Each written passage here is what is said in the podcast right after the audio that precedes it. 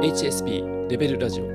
このポッドキャストは繊細な HSP の視点から日常で感じた生きづらさやさまざまな心の問題をテーマにお送りするトーク番組です。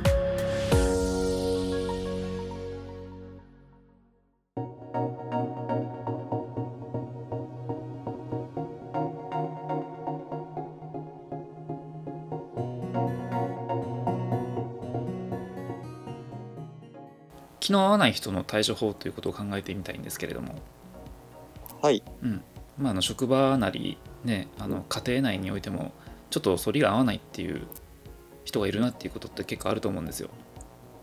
ありますね。うん、こここういう場合って何かこううまい対処法というか回避方法というかそういうものって何かありますか？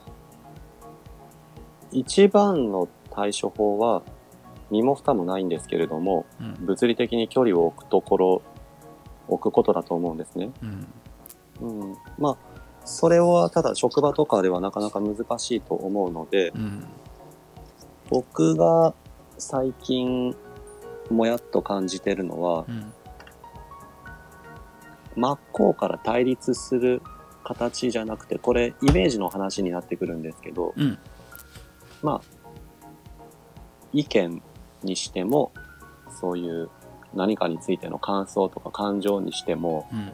こう真っ向から対立するというか、こう向かい合うような構造になっちゃうと、どうしてもこう衝突が生まれるので、うん。なんとなくそれをこう、まあ、反らして、ごまかすじゃないけど、うん。こう、目線を同じ向きにするっていう、そういうやり方だと、建設的かなって思うんですよ。うん例えば、うーん、例えば、そうだな。こう、HSP っていう観念が全然わからない人がいるとして、うん何かその物事に過敏に反応するとか、そういう、もう理由が俺にはさっぱりわからへんとか、うんなんでそんなことがいちいち気にかかるのかもう、もう全然理解できへん。気にせんかったらいいだけの話やんか。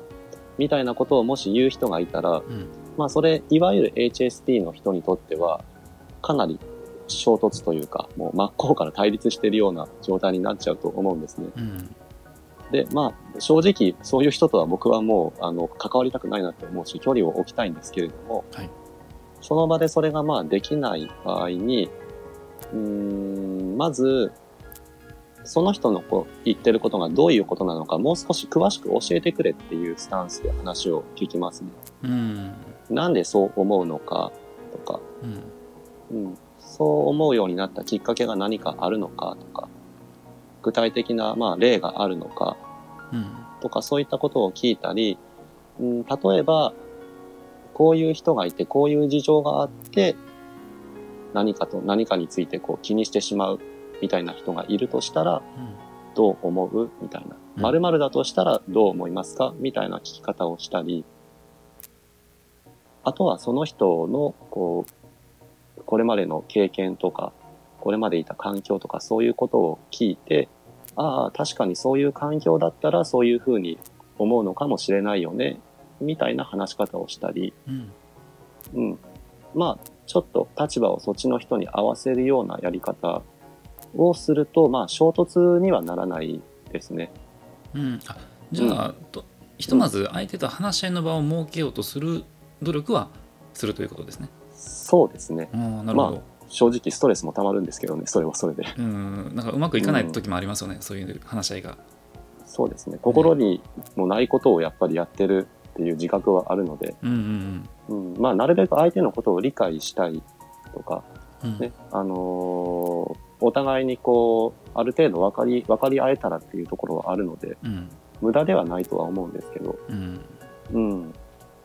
ですね。根本的にその他人っていうのを変えられ変えれないじゃないですかやっぱり、帰れないですね。うん、人は変えれない、だとするとあこの人ってこういう人なんだなっていうところでもうさっさと決着をつけてしまってうん。もう淡々と接する、理解お互いこう理解しちゃうっていう努力も、まあ、それはそれで意味はあるかもしれないし、ね今おっしゃったようなやり方がをやって実際にあの理解をし合えるっていうこともあるとは思うんですけどそれをに割くこう労力とかあの体力精神力がないっていう方もいらっしゃると思うんで、その場合の方が多いですね。そういう方にとってはその割り切りっていう考え方の方が楽なのかなと思いますね。まあ、この人はこういう人なんだっていうところでもう話に決着をつけてしまって、うん。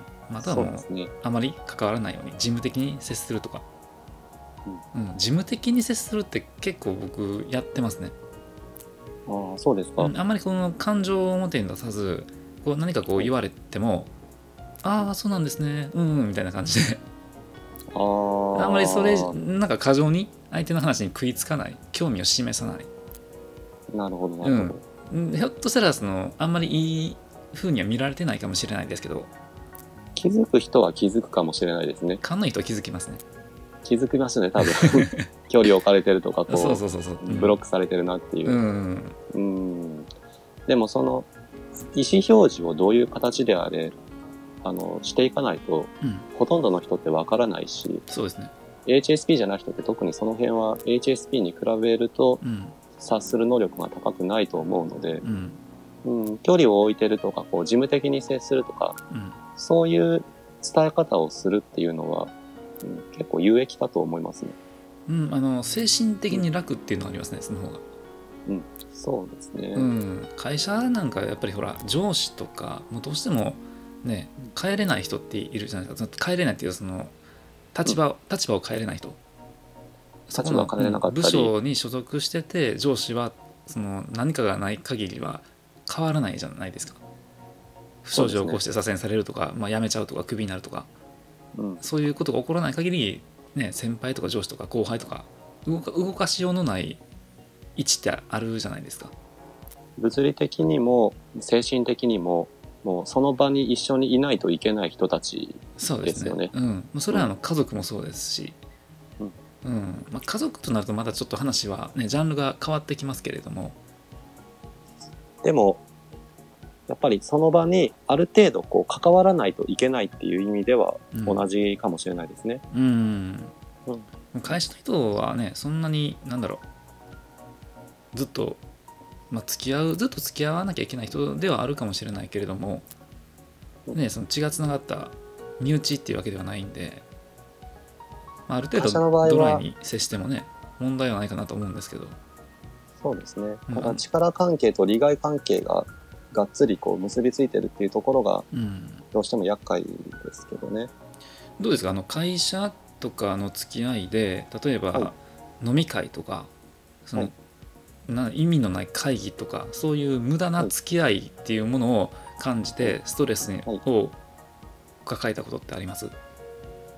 ありますね。ありますか？飲み会については、うん。もう今は、まあ、幸か不幸かこのコロナの影響ではい。自粛になってるので全然やってなくて、うん。そこについては助かってますね。うんまあ、ただ僕はもう誘われても飲み会には行かないと決めてるんですけども、それってあの、はい公言してるんですか？僕は飲み会行きません行きませんっていうふうにいや、公言はしてないです。ただその会にもし誘いがあった時は、はい丁重に断ろうっていうスタンスですね。なんて言って断ってます？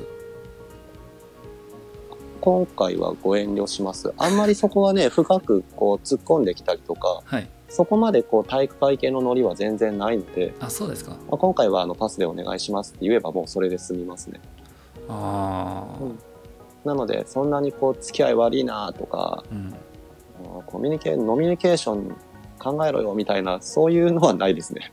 いやう僕の会社は、ありますか？あのもう最近はなくなったんですよ、はい。コロナのせいもあるけれども結構ねあの飲みの付き合いが嫌いな人が多いんですようちの会社って、そうなんですか、うん、なんかそれをその上層部の人が察したのか、うん。まああまりそういう感じであのお酒の交流っていうのを持たないようにはしてはるのかな。するようになったのかな。あえてじゃあそういう会を設けてない。あなんかだんだん減っていきましたね。昔はそうでもなかったんですけど、あ、そうですか、うん、ひょっとしたら空気を読んでくれたのかもしれないですね。それはありがたいことではあるんですけれども、そうですね。うん、ただ昔、まあ、数年前までは結構新入社員が入ってきた時とか、はい。うん、あと歓送迎会ですね。辞める方が、ね、出てきた時にこううん送り出す会とか懇親会とかうんは結構あったんですよ、ううん。ん、でその時にねあの言われたことがあって、はい。あの参加するのも仕事のうちやっていうふうに言われたんですよ。出ましたね。このフレーズ。すごい年配の方から言われたんですよ。まるまるするのも仕事のうち。そう。参加するのも仕事や仕事やからねっていうふうに結構嫌な感じで言われたんですね。うん。でもねその言った人は飲み会大っ嫌いなんですよ飲み会大嫌いやけども、仕事として割り切ってるってことですか、その人は？その人はもう本心ではめっちゃ行きたくなかったと思うんですよ。でもねあの僕はその会は予定が本当に予定があって、あの参加をパスしたんですね。なるほど。ひょっとしたらちょっと逆恨みされたのかもしれない。俺し行くん嫌やのにお前は休みかいみたいなその嫉妬も多分に含まれてそうですよね。めっちゃ嫉妬されましたねうん。そこがなんかもうほとんどの原因って感じします。あの行きたくないんやったら行かんかったらええやんってすごい思うんですけど、うんあ 本当にそう思います。うんででその後それから結構時間経ってからあの、まあ、別の飲み会とかあったんですけどその時は、そのそそのさっきのセリフを言った人僕の上司なんですけど、はいうん、いや別に飲み会なんか行かんでもええよみたいなことを今度言い出すんですね。なんか言ってることがうん。安定不安定というか全く一貫してないというか。だって同じ人ですよ。ね。同じ同じ人なんですよ。じゃあもう、あの、タカさんへの発言は、もう100%、嫉妬100%の、そううん純度100%の嫉妬ですね、それは。それ以外の何者でもないですよね、何者でもないですうね。ん、ところが日が変わるとそんなこと言い出すんですよね、どないやねんっていう話でちょうんっと愚痴になりましたけど。完全にドナイアニンですね、それは。ねえ。でも、まそれくらいうん、その人も、こう、すごいダメージというか、傷つきがあるんでしょうね、そこで。あまあきっとねあのそうそう。あの精神的に強くない人やと思うんですよ、うん。うん、余裕がないというかいっぱいいっぱいで、余裕がないからこそ、うん、生まれるフレーズって感じですね。ねえ、まあ、そこはねやっぱりその聞いた時やっぱりカチンときますよ。腹立つなと思うし、うん。うん。でも後でまあ冷静に考えてみるとあんまりこう強くない人なんやなっていうのを思うとちょっと同情心も出てきますけどね。ああ、僕すごい根に持ってそうですね、その発言。根に持ちますか？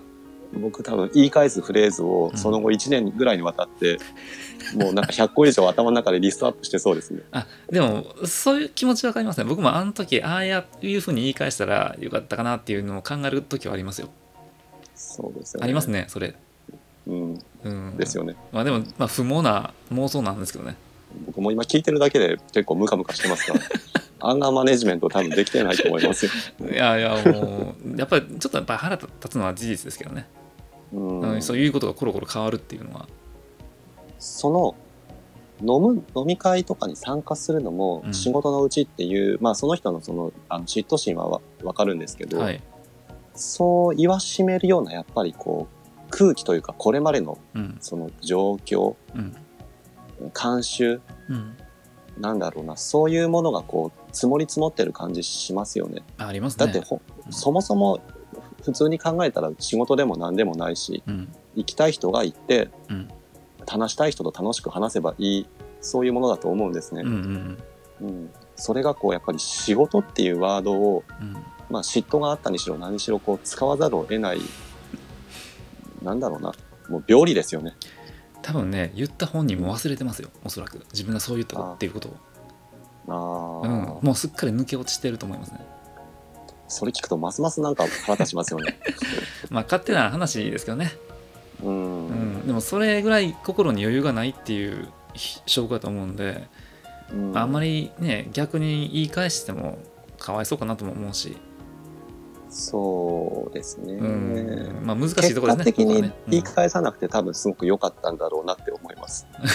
飲み込んだことで後々。うん。うんストレスはたまりますからねこちらは、ですよね。うん、なんかその話ちょっと戻るんですけど、まあはい飲み会、それから、えっと、歓送迎会、うんうん、こう、あとまあ、その会、その前に会議っていうのもありましたようんうね。んうん。飲み会についてはもう、まあ僕のところは、あの、そういう感じで、うんうんまあそこまで困ったことはないと思うんですけど、うん会議についてはもう、これは本当に仕事の一環として、うんあのーなんていうのかな。もうその、仕事の時間の枠の中に完全に組み込まれてるので、スケジュールとしてうんやらないといけないですね。うんうん。で、あの、得てしてそれが、うん得てして、もうもう正直不毛だなって思うこともかなりあるんですけども、はいうんそこについては逃れられないですね。逃げられないですね逃げられないですねう。んうん。うん本当に、その、なんだろう。不毛なことを喋っているっていうのをうんどうするのかっていうのをすごい頭の中でいつも考えてますね。うんうん全然別なことを考えたり、うんこれどうしたらもっと良くなるんだろうなって考えたり、うん不毛じゃないことってじゃあなんだろうって考えたりしながらこう、注意散漫で会議が終わるっていう。まあ自分一人だけでも建設的な建設的なことを考えてね何かこう身のある結論というか答えが出せたらいいなっていうふうに考えざるを得ないですかね。やっぱそういう不毛な会議っていうのは。そうですね。ね。できることなら僕は会議中にそのひたすらメモ書きをして、うん。うん、自分の考えを深掘っていきたいんですけれども、うん。ちょっとそれは周りに人がいてできないのと、うん。僕は建設的なモードになってるんですけども、うん周りから見た僕は多分全く建設的に見えてないでしょうね、きっと。まあおそらくそうでしょうね。なんかサボってんのかなっていうふうに 見られてるかもしれないですね。そうでしょうね。ねうん。ちょっと辛いですよねそこはね。ですね。うん。その、そういうもう不毛だったり、うん。あの、意義を感じられない、うん。それから、まあ、合わないうん。人でも物でもうん。会議でも何でも、に対してやっぱりどういう態度で臨むかっていううん。ところですよね。うん。ね今出てきた中でのまあ対処法としては、えうん。僕がまあ最初に言ったこううーん矢印で言ったらこう向き合う体制じゃなくてうん。お互いにこうサイド横を見る、うん。まあ、方向性をちょっと合わせるような、質問だったりをするっていう、そういうまあコミュニケーションの仕方と、うん。タカさんが言ってた、まあ、事務的にうんあまりそこに感情をくっつけずにこうんう対応するうん。っていうところ、他にはなどういうやり方がありますかね？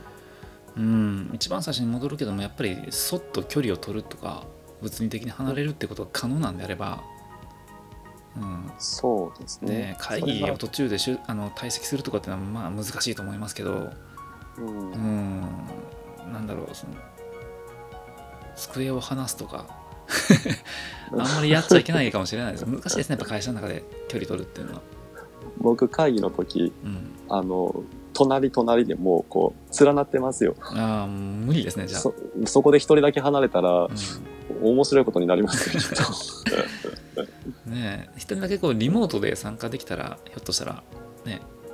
そうですね。って。いうのもありますけどもね、現にリモートなんですよ。うん。あの、違う部署にいる人たちと、うんうんズーム上で話すんですけど、タブレットを使って。うんただ、あのその職場単位で言ったらやっぱり出勤しないといけないので、うん完全リモートっていうのができないですね。うんうん。ですね。